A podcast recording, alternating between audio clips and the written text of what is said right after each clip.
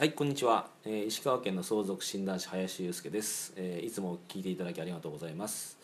えー、と今日はですね、えー相続について私が普段、えーいろんな人に話をするんですけれども、えーまあ、どんな人に聞いてほしいかっていうところをちょっとまあ、あのー一緒に話していきたいと思います。はい、お願いします。よろしくお願いします。はい。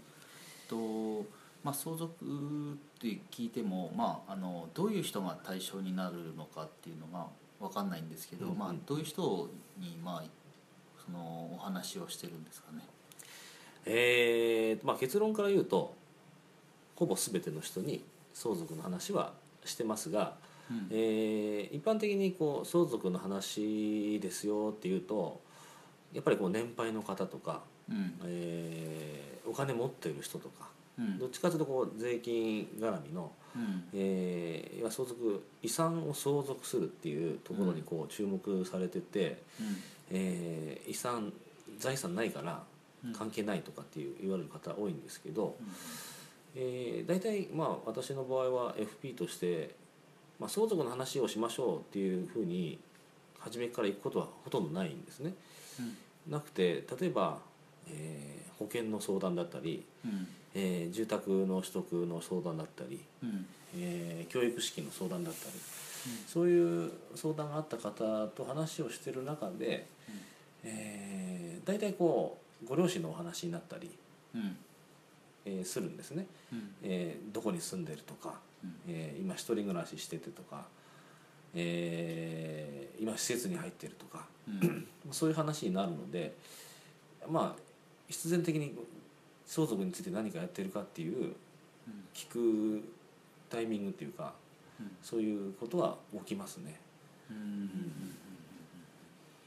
なるほど。じゃああのまあおお金が持ってない人でも相続の対象になるというかまあそのお話しするっていうのはどういう話になるんですか？そうですね、まあ、さっきも言ったようにほとんどの人がやっぱり相続税についてイメージすると思うんですけど、うん。税金のかかる人って本当に、えー亡くなった方の1割にも満たないぐらいなんですね。うんうん。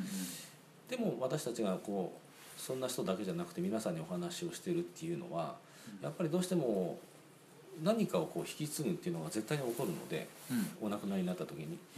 その誰がどう引き継ぐかっていうところが、えーうまくいかないパターンがあるっていうことなんですね。うん。要するに、えーまあ、考えやすいのは遺産を分ける時に揉めちゃうっていうのが非常に多い。うん。僕もちょっと調べてびっくりしたんですけどうん。揉めてる件数って年間18万件ぐらいあるんですね。揉めてまあ相談に来るっていう件数が。ほで相談しても収拾つかずに、まあ、調停ですね。要するに裁判になったっていう件数が年間1万5000件以上あるんですよ、うはあすごいですね。うん、でそのうち8割ぐらいがうん。税金がかからない人、うん。うん、非課税え非課税っていうかあの課税対象じゃない方なんですね、ですのでお金持ってるとか持ってないとかってあんまり関係ないんですよ。うん。うん。うんまあ揉めたくないですよね。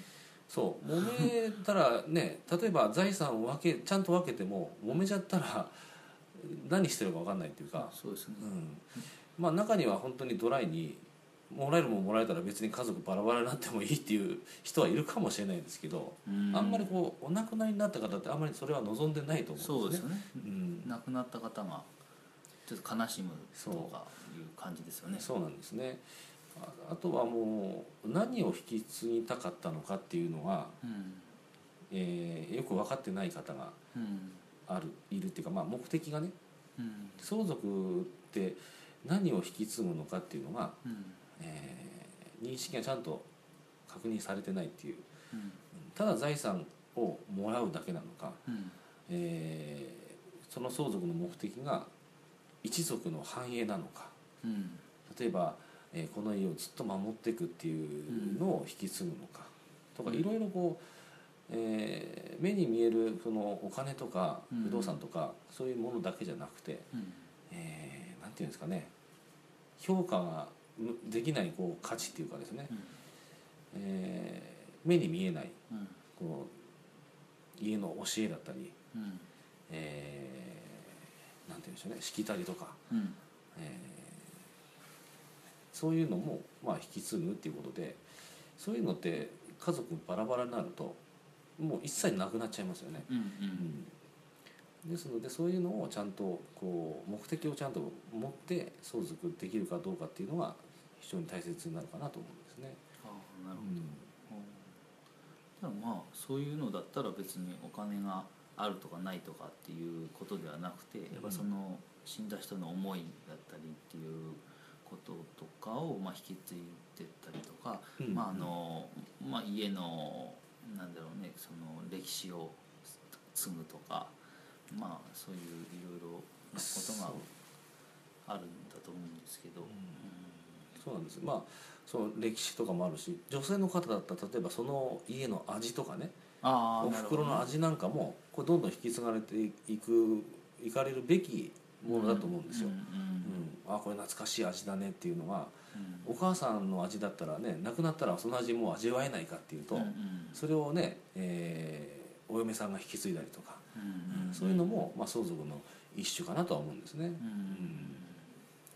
なるほどね。そうするとまあ本当に全員が対象になるというかまあまあどういうものを引き継ぐかって話にはなるでしょうけど。そうなんですよね、まあ、その財産がゼロっていう方でも相続なんですよね。うん。極端な話で言うと、うん。うん、だからこの相続で何を引き継ぐかっていうのはちゃんと話した方がいいと思いますし。そうですね。死んでからねできないことですからね。そうそうそうそうあの味の引き継ぎなんかも、うん。どどうすればいいですかって誰にこんなんも聞けない、やったかなとかそんなことは分かんないので、うん。うん、なるほど。すごく大事なことですね。そうなんです。なるほど。また。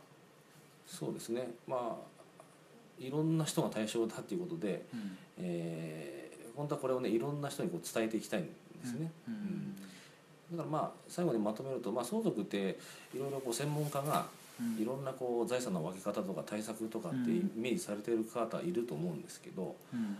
実際はいどうやってこういかにこう家族の話を聞くかとかうん家族で話をしてもらうかっていうところが、うん。もうほぼ大方なんですね。うん。それができれば、まあ、相続はうまくいくっていうぐらいだと僕は思ってるのでそのこの対策でこういう、えーほ法律を使ってとか、うん。こういう商品を使ってとかっていうのは本当に最後の話で、うん。えー家族がまあ話し合うきっかけをうん。作ってあげることがまず第一かなとはうん。思ってます、そんな感じで日々やってますので、はい。えーまたいろんな情報を流していきたいなと思います。はい。今日はありがとうございました、はい。ありがとうございます